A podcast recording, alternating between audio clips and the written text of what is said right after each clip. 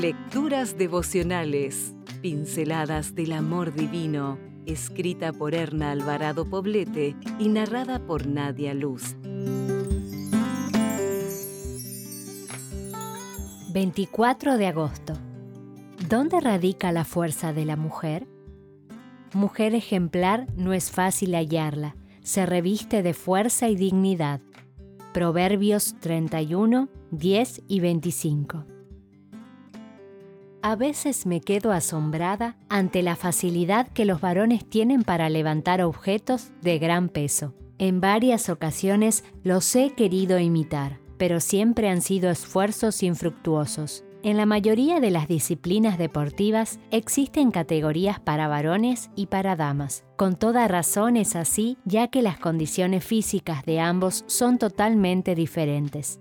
El varón fue dotado por Dios de forma diferente que la mujer. Su conformación ósea, su masa muscular y su sistema hormonal marcan una diferencia notable respecto a la fuerza física. Por cierto, las decisiones de Dios siempre van orientadas al bienestar de la especie humana. La fuerza física del varón no le fue otorgada para someter a la mujer, sino para procurarle protección y cuidado.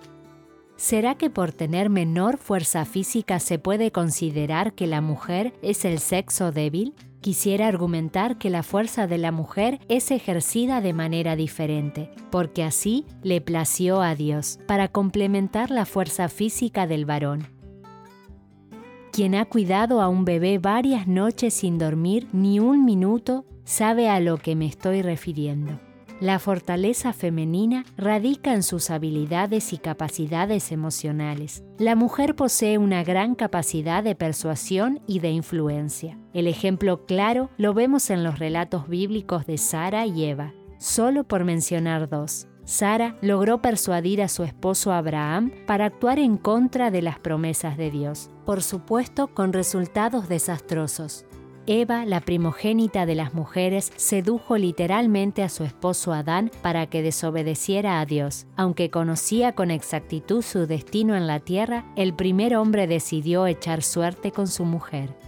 Qué gran responsabilidad tenemos las mujeres. Nuestra fuerza va mucho más allá de levantar pesados objetos, más bien tiene implicaciones de vida o muerte. ¿Lo comprendemos así? Por esta razón hemos de permanecer en guardia pues Satanás conoce nuestro flanco más débil. El poder de influir, convencer, persuadir y empujar es grande en nosotras, y solo sujeto a la voluntad de Dios lo podremos usar como una herramienta para la toma de decisiones y el bienestar de los que están en nuestro círculo de influencia. Que nuestra oración sea, concédeme Señor el discernimiento para ejercer mi poder en favor de los demás y para honrar y glorificar tu nombre. Amén. Si desea obtener más materiales como este, ingrese a editorialaces.com.